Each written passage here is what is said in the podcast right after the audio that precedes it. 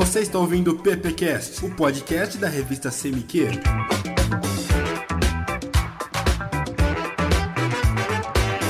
Olá, ouvintes, começando mais um PPcast. Meu nome é Matheus Amaral, estudante de Publicidade da Uniara. Comigo aqui é a galera do primeiro ano. E aí, gente? Oi, eu sou a Cauana. Oi, eu sou o Rafa. Oi, eu sou a Letícia. Temos aqui um novo integrante também da bancada. E aí? Oi, tudo bem, gente? Meu nome é Jonathan, prazer estar aqui com vocês. Conosco também sempre o professor Gabriel aqui monitorando. Olá, turminha. Bom, hoje convidada super especial, né, Matheus? Especial demais. Pô, na verdade, dois convidados, né? Porque o Jonas está estreando hoje aqui, né? O Jonas é. É. aluno do primeiro ano, entrou agora no processo seletivo no, no meio do ano, né? E já está fazendo parte da revista. Ótimo. É, e quem que é a nossa convidada hoje, Matheus? Estamos aqui hoje com a Eduarda Ferreira Lopes. O currículo dela é tão grande, eu vou ter que dar uma colada. Ela se formou em Relações Públicas pela Unesp de Bauru, fez mestrado em Comunicação e Poéticas pela Unesp de Bauru também, e é doutorada em Educação pela Unesp de Rio Claro. É, muito obrigado, Eduarda, por você ter um pouco do seu tempo para falar com a gente hoje. Obrigada pelo convite. Oi, galera. Tô aqui para participar desse super momento do nosso curso. Bacana esse projeto de vocês, adoro. A deu uma pesquisada. Seu currículo é massivo, enorme. Fala um pouco, como é que você consegue conciliar todas essas coisas? Acho que ela podia falar um pouquinho da, da história dela É, dos Uniara, prêmios. né? É, é, então, na verdade é assim. Primeiro porque eu gosto. eu queria fazer veterinária. Aí eu fui trabalhar porque minha família precisava que eu trabalhasse com 16 anos, né? E fui. Fui trabalhar como secretária, né, de um, de um grupo de estudos, organizava eventos, organizava uma biblioteca e tal. Então esse mundo da veterinária foi ficando um pouco distante, porque eu comecei a trabalhar numa outra área. Quando eu fui prestar o vestibular, minha mãe, né, viúva, meu pai faleceu, eu tinha 9 anos, eu já tinha um irmão que estudava em Bauru, fazia design. Olha, eu não consigo manter dois filhos em cidades diferentes, então você precisa fazer uma faculdade, escolha alguma coisa que tem lá. Neste momento, alguém trabalhava comigo, foi um anjo da guarda, né? Que a gente tem anjo. Ele falou: ah, vai fazer comunicação. E eu fui fazer, né? E adorei, né? Eu acho que eu descobri uma coisa que eu não conhecia. Hoje, se você me perguntar se eu faria veterinária, eu não faria. não, não faria. Pô, né? tem um curso aí, Tem, né? mas eu não faria. e aí fui e adorei. Então, aí a minha rotina na faculdade foi legal, eu tinha que fazer estágio, tive que ter bolsa da FAPESP, porque eu precisava financeiramente, então eu fui bolsista da FAPESP. Eu tinha que buscar dinheiro para me sustentar numa cidade, para ajudar a minha mãe a se sustentar. Então, sempre fiz estágio, mas curti muito também, aproveitei todas as vertentes da faculdade. Fui uma boa aluna, não era 10, mas eu fui muito boa, eu sou lembrada até hoje, os meus professores me conhecem. Eu saí bastante, passei bastante, conheci Bauru, curti a cidade, curti a vida universitária. Outro dia de manhã eu tava lá no estágio. Quando eu cheguei no, no último ano, como eu tinha bolsa da FAPESP, que é uma das instituições mais credenciadas e mais renomadas para ter bolsa e exigentes também, né? Se o seu relatório não tiver certinho, cortam a sua bolsa. É o meu orientador, né? Que me deu essa, talvez essa liberdade que eu dei para os meus alunos é isso, né? Eu, hoje eu- a neta dele me chama de tia, então por isso, né? Ele também, a, a esposa e ele foram meus professores. Os dois foram meus professores. E aí eles me disseram: ah, por que, que você não faz um mestrado? Eu acho que você tem característica, né? Então ele me falou isso. E eu fui fazer, fui me organizando. Então eu sou uma pessoa organizada no meu dia a dia. O que, que é organizado? Eu acordo cedo e durmo tarde. Primeira coisa, ninguém consegue, é, ninguém consegue fazer as coisas e dormir bastante, tá? Mas também já era uma característica pessoal. Também já não gostava, eu falava que dormir era atraso de vida quando eu era adolescente, mas isso era pra eu falar pra minha mãe porque eu queria chegar tarde, lógico, né? Então, eu durmo pouco, mas isso também não me incomoda tá? Não me deixa estressada. Vocês nunca me viram berrar, sabe? Eu não, não saio do difícil. Nossa, vai. é verdade. Olha, É. todo esse tempo. Até, olha, eu fui aluno do Eduardo, É, né? então. Fui da terceira É, turma. precisa, precisa me cutucar muito. Nunca vi, é sério, eu nunca vi a Eduarda gritar ou perder É. Eu só tenho assim, cara a de razão. bravo. Eu brinco eu tenho cara nunca, de bravo. nunca. Quando, olha, se um dia eu ver isso acontecer, acho que a perninha vai até tremer. É. porque É, algo inédito, né? Quando o curso de publicidade nasceu e como ele foi proposto para você? É, o curso de publicidade começou em 1998. Quem fez o projeto foi o professor Gino Giacomini Filho, que é da USP. é autor de livro. Neste período eu estava terminando meu mestrado e não estava na cidade. Neste ano eu fui, fui convidada a dar aula de pesquisa e sou daqui, lógico que eu trouxe meu currículo aqui fui convidada para dar aula de pesquisa. Quem coordenava o curso era a professora Fábia Dejavitz, esposa do professor Gino, que ficou aqui para coordenar no primeiro ano. Mas ela entrou no doutorado na USP. Não ia ter como ela vir para Araraquara. Então ela me indicou para coordenação, a reitoria aceitou e aí eu estou. E você não é apenas coordenadora, você também é docente do curso de publicidade e também auxilia nos, em alguns outros cursos. Quais são eles e qual é a diferença entre coordenar o curso de publicidade e tomar conta des, desses outros setores? Tá, então deixa eu falar o que eu faço hoje aqui. Eu coordeno o curso de publicidade. É, eu, após o falecimento do professor Mivaldo, eu assumi a chefia do departamento. Eu coordeno os cursos de pós-graduação em comunicação e marketing e eventos e turismo, porque eu coordenei 10 anos um curso de turismo que nós tivemos. Eu acho que a Letícia Aí, deve ter visto no, no é, Lattes, é, uhum. E depois eu, eu coordenei mais dois, um curso de eventos. Então, são 28 cursos de pós-graduação que nós temos. E eu coordeno um setor de produção de materiais do ensino à distância. Acho que é por isso que vocês assustam. É, bastante coisa. É, é bastante. Mas é assim, primeiro, ninguém faz nada sozinho, uhum. né? Eu faço porque eu tenho equipe, óbvio, né? Eu tenho equipe de professores qualificados. O curso de publicidade é a paixão, né? Por quê? Porque ele começou com a minha carreira. Né? Eu era uma garota de 23 anos com mestrado e, e a Fábia falou, olha, eu acho que você tem perfil de coordenador. E eu fui estudar para ser coordenadora, né? Porque também ninguém, ninguém é super, hiper, né? Você precisa de equipe e você precisa de estudo, né?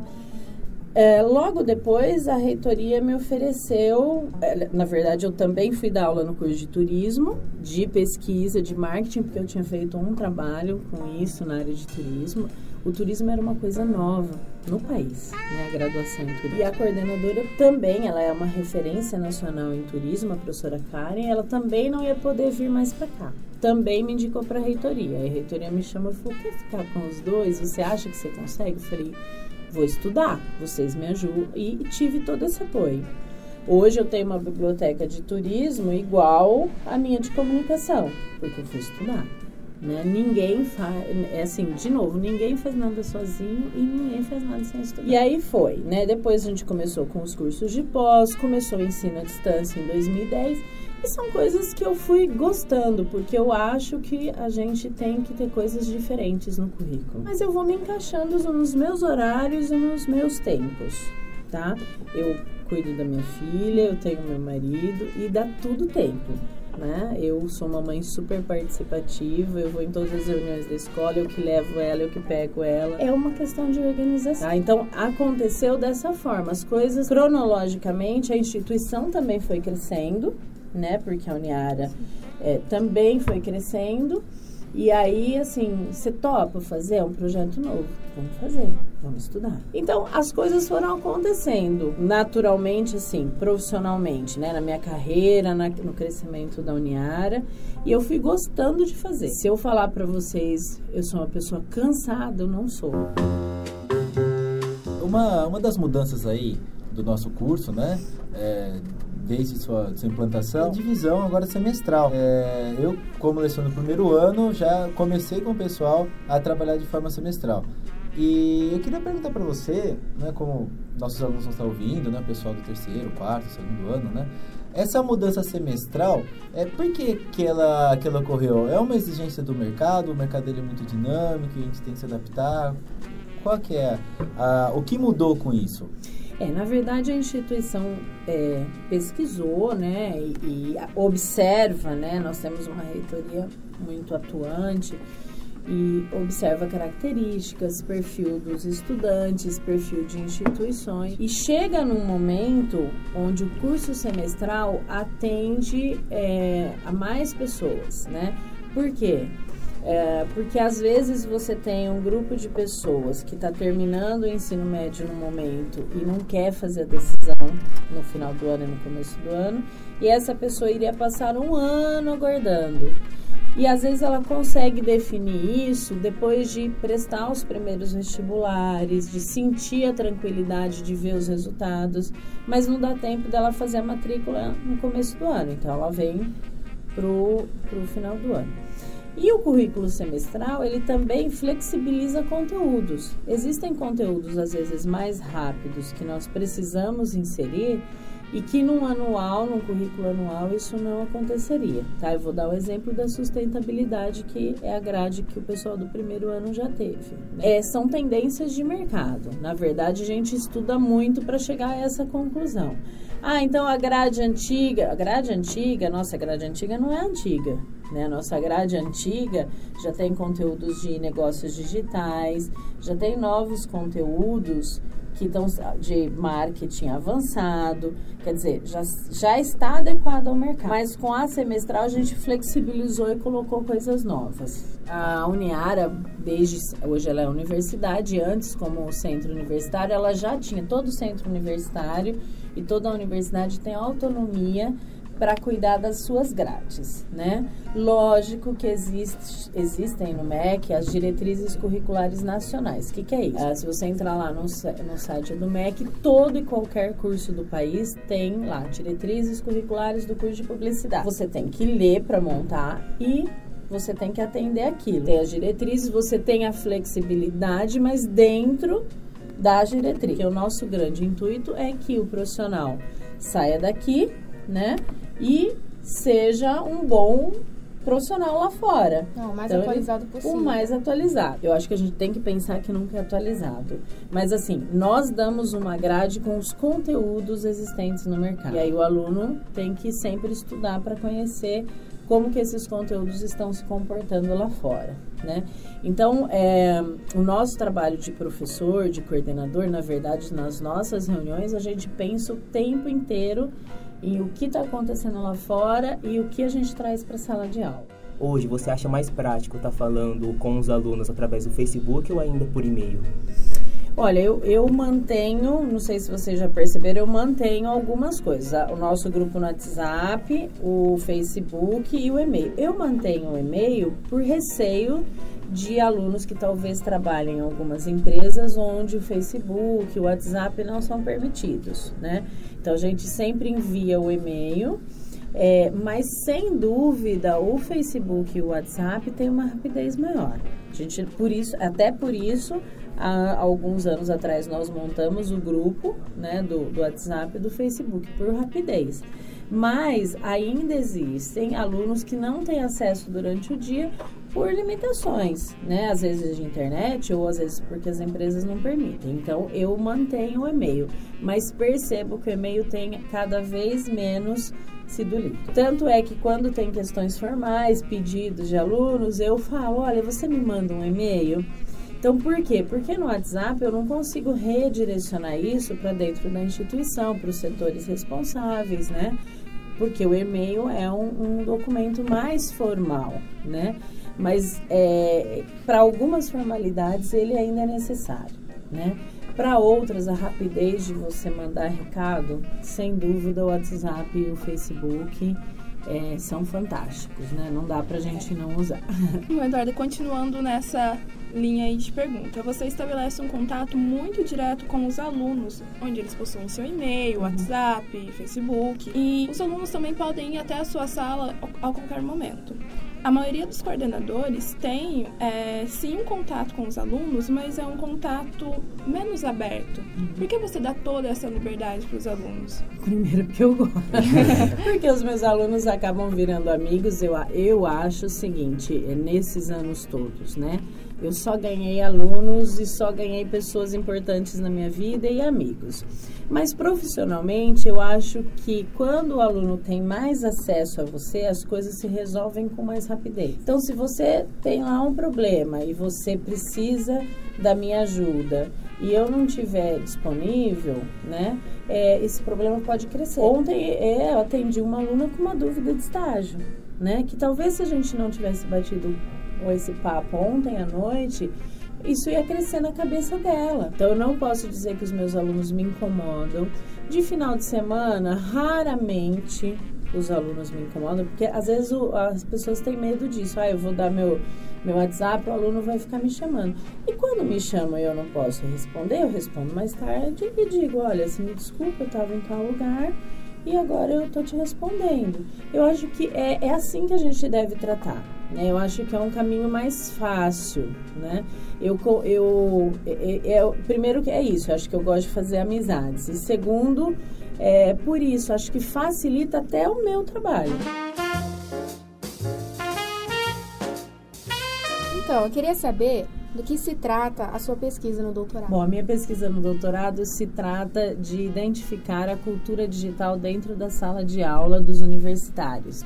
É, como professora quase 18, 18 anos, né, 19, quase 19, é, eu comecei a perceber que vocês, universitários, nos últimos anos, é, trazem novos dispositivos para a sala de aula, né? Um celular, iPad, computadores avançados, enfim.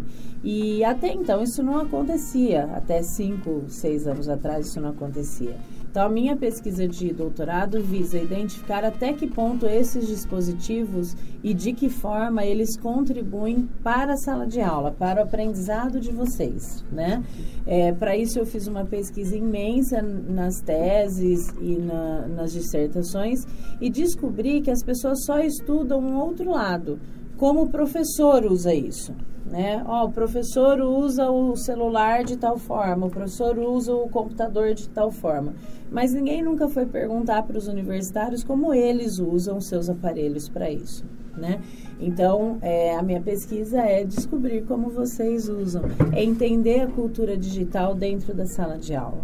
Se fala muito em cultura digital, né? É, se fala se fala muito que os universitários usam isso, mas ninguém sabe como. Ninguém tem número, né? E ninguém tem é, profundidade disso. Então, até que ponto isso influencia no comportamento, até que ponto isso ajuda num trabalho, até que ponto isso dispersa a atenção ou não, traz novas informações, né? Porque também tem sempre um lado é, mais negativo, né? As pessoas falam assim, ah, todo mundo com o celular na sala. Já passou o momento que o celular atrapalha, né? Então, o celular não atrapalha mais, o celular já está ambientado. No nosso cotidiano, o celular existe, né? Basta olhar aqui nessa mesa. Então, não dá para a gente achar que ele atrapalha dentro da sala de aula. Nós temos que descobrir como vocês usam isso, porque faz parte. Nós, professores, temos que nos adaptar a isso. Eduardo, quais foram as principais transformações que você percebeu ao longo desse tempo na sala de aula? Olha, eu, eu acho que o aluno de hoje, nós, nós sempre tivemos um histórico de aluno diferenciado, porque um curso de comunicação traz um aluno mais antenado, um aluno que presta um pouco mais atenção no que está acontecendo no mundo, né? É, um aluno um pouco mais que busca coisas novas, né? No caso dessa transformação de tecnologia, a tecnologia só nos ajudou. É, nos trabalhos a gente vê um progresso em qualidade, a imagem digital ela tem uma qualidade, a forma de edição, a forma de captação.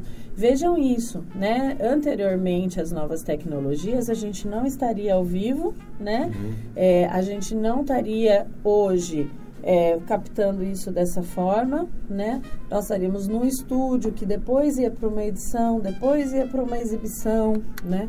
Então o tempo e o espaço eles são reduzidos nessa era digital. Então, o que, que acontece? A nova tecnologia otimiza o tempo. Ele está no seu trabalho, no intervalo ele vai lá, olha o que o grupo precisa, responde para o grupo, baixa um texto, né? Que antes o aluno precisava chegar e lá no Xerox, ficar na fila, né?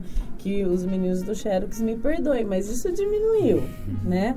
Os textos são em PDF, vocês baixam, podem ler no ônibus. É, e é né? muito comum em aula, a gente passa o texto né? E o pessoal acompanha pelo celular sim, a aula. Sim. Então, às vezes, né, mais informa, pô, o pessoal fica todo mundo no celular, mas eles estão acompanhando o texto, estão fazendo marcações. Uhum. Até os aplicativos ajudam bastante sim. a isso, né? Uma fala do professor, então ele consegue incluir, gravar. É, e a rapidez, né? Na semana que eu divulguei, nós fizemos uma viagem para Publicis, vocês sabem. Eu divulguei às 7, 10 para 7. Às 7h40 não tinha mais na vaga, né? Eu divulguei por e-mail, por WhatsApp e no, no nosso grupo do Facebook. Anteriormente, eu ia ter que passar em sala de aula porque ninguém, não era todo mundo que tinha e-mail, né? É, o e-mail não estava disponível nos celulares, né? Então isso ia demorar, né? Uma viagem dessas vagas iam acabar em dois, três dias depois de eu passar, né? Então a grande mudança que eu percebo nesses anos, 18 anos, é essa, é a rapidez e isso é muito positivo. Pessoal, é, antes queria agradecer, né? Agradecimento pessoal aí a, a Eduardo também.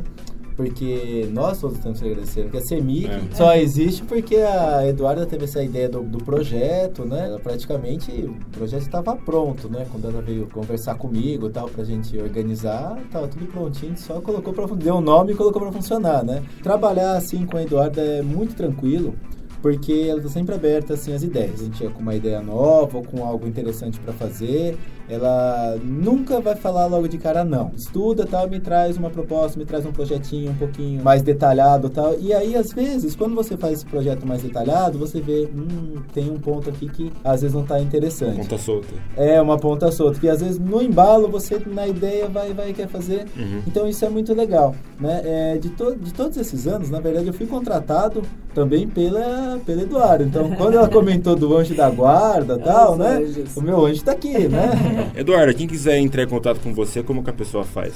Ela pode entrar por e-mail, publicidade.uniara.com.br ou me procurar no Facebook, Eduardo Sila Ferreira Lopes. Meu Facebook é quase profissional, né? É, ou é, mandar um WhatsApp, né? E aí na, na página da Uniara tem, Tem, o, tem. meu, o meu celular, pode me mandar um WhatsApp. Ou me procurar aqui, eu fico aqui todas as manhãs. E fico na unidade 8, de, que é a unidade do nosso curso, de segunda a quinta noite. Estou lá, à disposição. Muito bem, críticas, sugestões, elogios, por que não? Você pode entrar em contato pela cmq.uniara.com.br, achar nosso podcast em qualquer aplicativo de podcast, tanto no Android quanto no iOS. Tudo bem? É isso, tchau, tchau. Tchau, tchau. Tchau, tchau.